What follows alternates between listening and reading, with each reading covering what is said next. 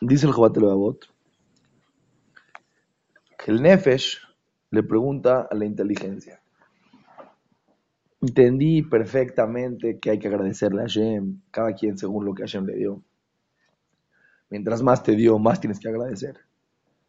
Pero yo no puedo agradecer ni tantito. ¿Por qué? Estoy tan preocupado porque Hashem me siga dando que cuando le agradezco, mi intención de agradecerle es hacerle la barba a Hashem para que Hashem me siga dando. Es lo que dice el Nefesh. Entonces, dice, es muy difícil para mí no cumplir con ser una persona agradecida con Hashem, empezar a agradecer. No puedo ni siquiera empezar a agradecer, porque es imposible que yo quite de mi mente la preocupación de seguir recibiendo las bondades que Hashem me ha dado hasta ahorita. Estoy mucho más preocupado porque Hashem me siga dando que por agradecerle. Entonces, cuando le agradezco, no es un agradecimiento verdadero. Entonces dice el Nefesh, tengo una idea, vamos a hacer un, un negocio, le dice a la inteligencia. Tú dime, revélame el secreto, ¿qué es lo que tengo que hacer para que a cada uno me siga dando? Yo lo hago. Cuando yo esté tranquilo, que ya voy a seguir recibiendo, que ya cumplí con lo que tengo que hacer para que Hashem me siga dando, entonces me dedico a realmente ser agradecido con Akadosh Baruj y mi agradecimiento va a ser un agradecimiento verdadero y no nada más un intento de conseguir más. Hasta ahorita, el que está escuchando, cuando yo, estoy, cuando yo empecé a leer esta parte, dije, ah, está bueno. Quiere decir que puede ser, que hay algo que es lo mínimo que tú necesitas hacer, que si lo cumples, recibes automáticamente las bondades de Akadosh Baruj y ya puedes estar tranquilo para dedicarte realmente a servir a Hashem y agradecerle a Hashem, porque ya sabes que te lo van a dar. Toda persona que toma su boletito, ¿sí? recibe su manzana. ¿Ya tienes boletito? Sí, ya tienes manzana. Ah, entonces ahorita qué puedo hacer? Ya estoy, estoy libre. Entonces el Nefesh dice, revélame el secreto. Imagínense, nosotros pensaríamos, se nos revelan el secreto, lo que tenemos que hacer para que Hashem nos siga dando todo. Y así ya podemos vivir tranquilos. Ya sé yo hasta dónde tengo que llegar. Si haces shahrid con minyan, ya haces 100 verajot al día, ya estás, ya la libraste. De ahí para adelante, todo es extra, todo son intereses. Ya te paras en la mañana, shahrid, dices tu 100 verajot, ya, ya sabes que acá el va a mandar toda la abundancia al mundo, lo que te toca, te toca, y lo demás es agradecer. Escuchen la contestación de la Neshama, de la inteligencia, lo que le contesta al Nefesh. Le dice,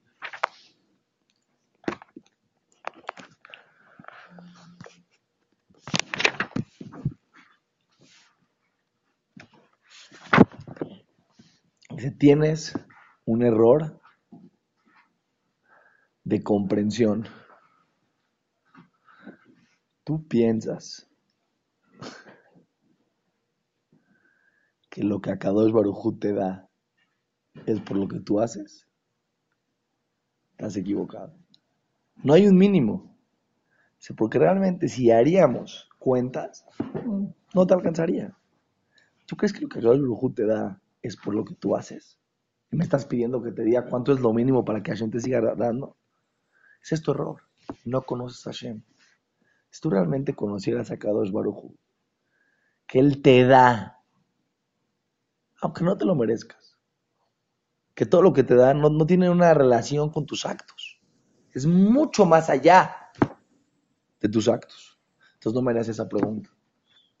Tú piensas que si le agradeces a Kadosh Barujú y dices a Hashem, ya cumplí porque te agradecí, Hashem te va a seguir dando más. No, papá. Tú tienes que agradecer a Kadosh Barujú por ti.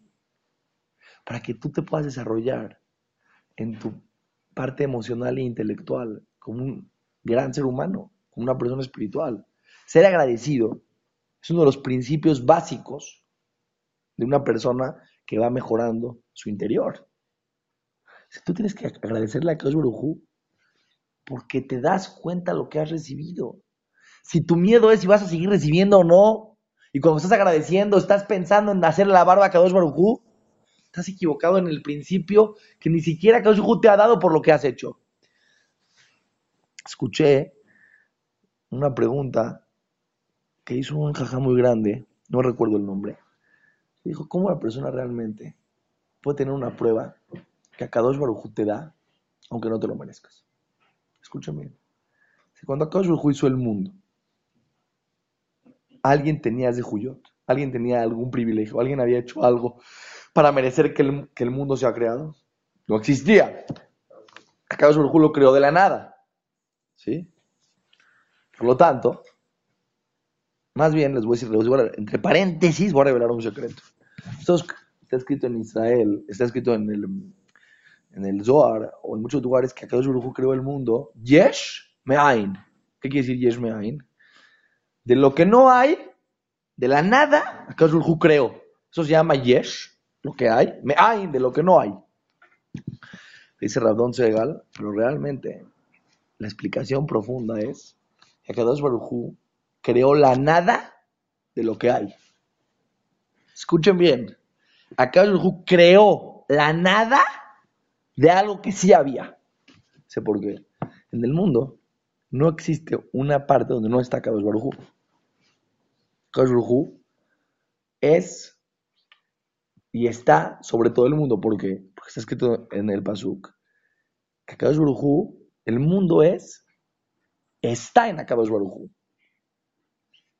Si yo pongo este cereal en mi mano, no puedes decir que yo estoy en todo el cereal. El cereal está en mi mano. Yo, yo, abarco más espacio de lo que ocupa el cereal. No puedes decir que yo estoy en todas partes del cereal, ya que el cereal está en mi mano. Nosotros estamos en Akadosh Baruj Claro que Akadosh Baruj está en, otro, en, todo, en todo el mundo porque tú estás en él, tú estás dentro de su espacio.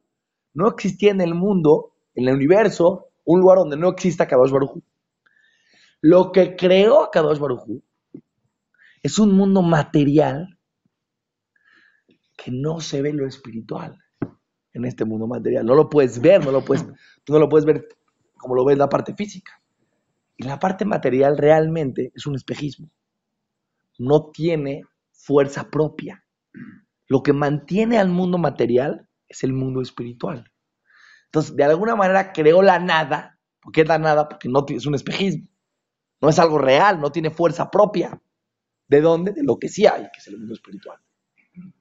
Entonces pensamos acá, no había nada y creó el mundo. No, al revés. Existía un mundo espiritual, existía una Kadosh Barujú, que siempre existió, y sobre eso creó un mundo material que no tiene fuerza propia, que es un reflejo del Ishtalshelut, de cuando va bajando la parte espiritual al mundo, cuando llega a este mundo se convierte en algo material.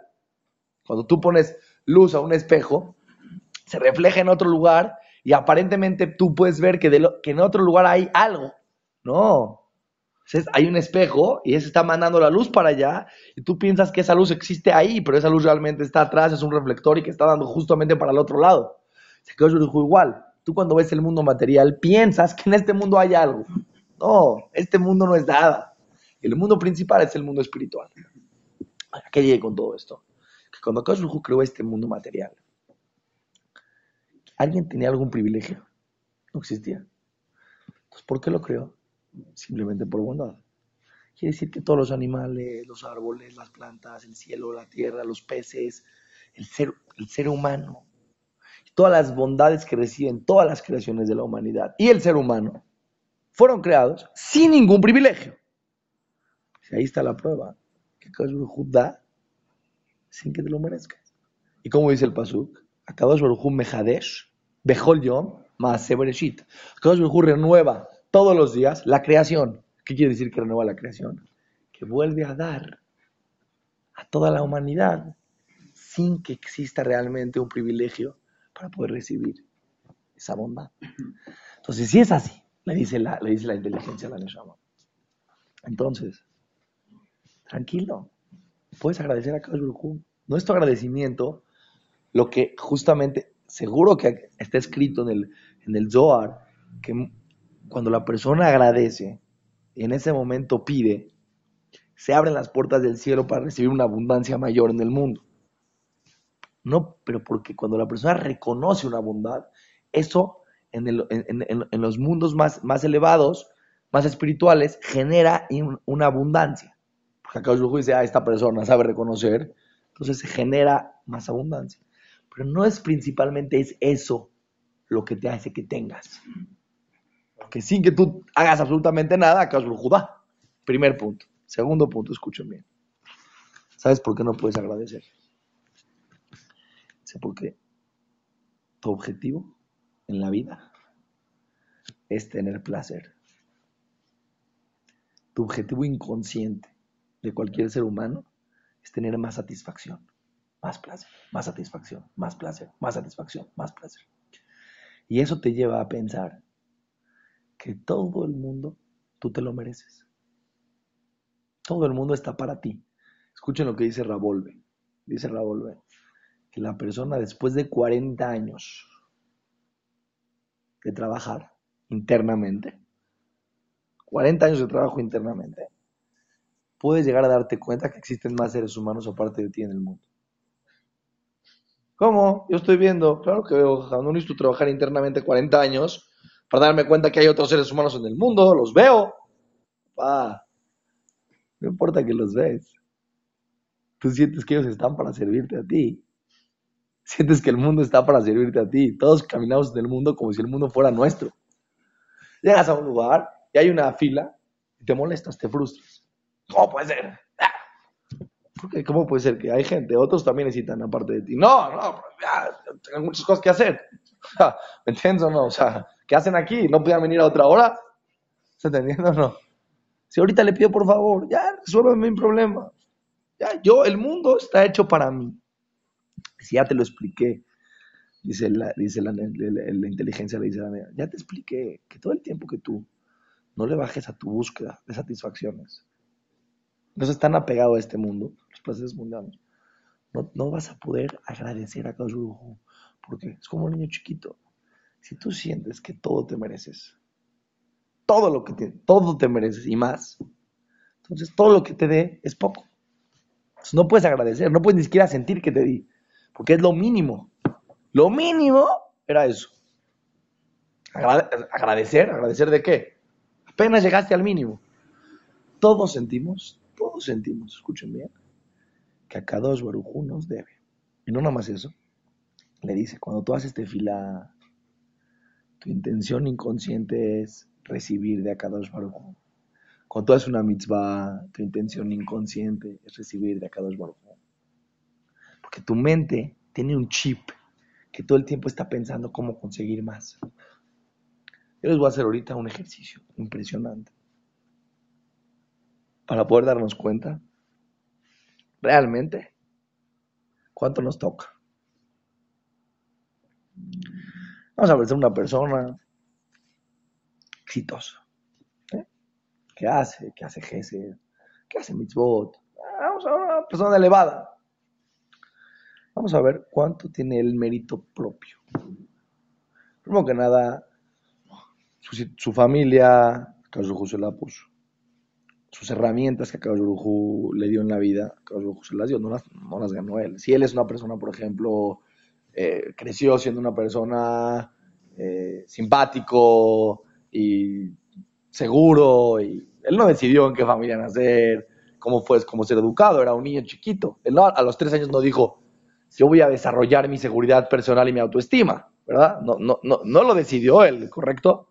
Baruj Hu lo puso en un ambiente que alrededor, bajo muchas circunstancias muy complejas, se, se dio que tenga esas características. Y otras partes que él nace. Tú ves cuando un niño nace, ves que trae algo interno. Tú ves dos niños que nacen en la misma familia y uno puede ser introvertido el otro puede ser extrovertido en la misma familia. ¿Qué pasó? Te dio herramientas, como ya lo platicamos. Y te dio una capacidad intelectual, inteligencia. Y te dio éxito. ¿Qué quiere decir? Te dio que las cosas funcionen. Si tú pones tu inteligencia y tu carisma, y no quiere decir, no hay una fórmula en la vida. Nadie te garantiza que A más B más C te da el resultado de, no existe. Una persona que tiene las mismas capacidades y las mismas, las mismas características que otro, puede ser que el resultado sea uno y el otro resultado sea otro. Se dio que te contestó el cliente, se dio que te casaste con una buena mujer, se dio, etcétera, etcétera, que tus hijos están así, todo, todo alrededor de ti. ¿Qué es realmente lo que tú pones? ¿Qué es lo que realmente te puedes adjudicar en tu vida que es tuyo? ¿Qué es lo que puedes decir? Esto yo, esto yo lo hice. Entonces, acá me debes. Porque esto yo lo hice por mí. ¿Qué es? Tus decisiones. Tu libre albedrío. Tu esfuerzo. Ah, ¿Dónde? Pero ese esfuerzo es con todas las herramientas que Baruj ya te dio. Aunque tú decidas, después de esa decisión, ya lo estudiamos en Bitajón, todo lo demás depende de Kadosh Baruj para que funcione. Yo te hago una pregunta. ¿Cuántas veces en tu vida has decidido en contra de tu flojera? En contra de tu enojo? En contra de tu egoísmo? ¿Cuántas veces realmente en tus decisiones tomas una decisión que te hace superarte. Pues muchas. Pero muchas no. Muchas decides la flojera, el egoísmo, el enojo, otras tantas. si yo agarro a la persona y analizo su vida y digo, vamos a sacar todo lo que esta persona le ha dado al mundo en sus decisiones, porque en todo lo demás, a cada te lo dio. Yo me pongo a pensar y digo, es muy poquito. Ahora voy a ver cuánta, cuánta me ha dado. Muchísimo. Después hago la cuenta y, sale increíblemente la cuenta que a Kadosh me debe. El resumen, ¿cuál es? El total es que Akash tiene números rojos conmigo. Entonces viendo el Jobateleabot y te dice, agradecele a Kadosh Toda, toda la, la Torah está sostenida sobre el principio que puedas ver cuánta Kadosh te dio ¿Cuánto has dado tú? ¿Cuánto debes? Y que lo hagas con pasión, con inspiración. Os voy a contar un es real, ¿sí? de Rabdon Segal, que es las clases de las que estudiamos de Jobatale Agot, las explica Rabdon Segal. Es un que vive ahorita en Estados Unidos. Es un muy grande de Israel. De los seres humanos que hoy en día más sirven a Dios, digamos de esa manera. Contaron una historia, yo se las voy a contar cuando la escuché la primera vez, me sonó exagerada. Después de estudiar el Jobat lo que estamos estudiando, vamos a, entender cuál es el reflejo de un ser humano, de un ser humano, un Jobat Leabot caminando. ¿Eh? Contó Aham Itzakatan que está el, el Rabdón estuvo en su casa cuando vino a México hace, no sé, 10 años, unos cuantos años, se quedó en su casa. Él nos contó que un, se paró en la noche, estaba en pijama, se paró y tenía sed. A decir la verajá, se vistió, se puso traje, se puso frac, se puso sombrero. Estoy hablando con el dijo la braja. Después se quitó hablar con lujo, no puedo hablar en pijama. No, no, es para nosotros, para decir, ah, entonces en la noche me tengo que parar con el frac. Estamos, nos faltan muchas cosas antes de llegar a eso. ¿Ok? Dices, bueno, ah, historia de un jajam muy grande, interesante. Jajam tu, el jajam Itzhakatán tuvo un accidente. Un coche lo atropella. Estuvo en una situación, Itzhakatán. Entonces tuvo una situación de verdad, de peligro de muerte. Entonces estuvo crítico. La esposa del jajam Itzhakatán hablando con la esposa de, me parece que así fue el más, a lo mejor no es justo exacto, pero así me parecen grandes rasgos que fue, me lo contó él, él mismo, Jajam Itzhakatán, que su esposa habló con, con la esposa de Rabdón Sebel porque Radón Sega le hablaba a preguntar cómo estaba. La, esposa de Radón Sega le reveló que a partir de que el accidente hizo muchos ayunos para refuaje lema de, de Catán, por Akarata Top, por agradecimiento que cuando estuvo en México se quedó en su casa. Yo les pregunto, tú ahorita vas a Nueva York, te quedas en casa de un cuate. De repente te platica que este cuate tuvo algún problema. Eh, te quedaste dos días, no nomás te quedaste dos días, eres el más grande, de los más grandes del mundo. El otro tiene que pagarte porque te recibe en su casa, ¿no? El otro tiene ese privilegio de recibirte en su casa, pues te tiene que pagar. nada más, él no siente, Jajam Radon Segal, que Jajam Zacatán le debe porque tuvo el privilegio de, de en su casa. Él está agradecido porque recibió una casa, recibió una atención, recibió algo. Por lo tanto, siente que debe. Cuando ve que el otro tiene un problema, se siente en deuda. Tú sientes que tiene que ayudar, ayunar. Cuando yo escucho este más, ¿eh? ya, por favor.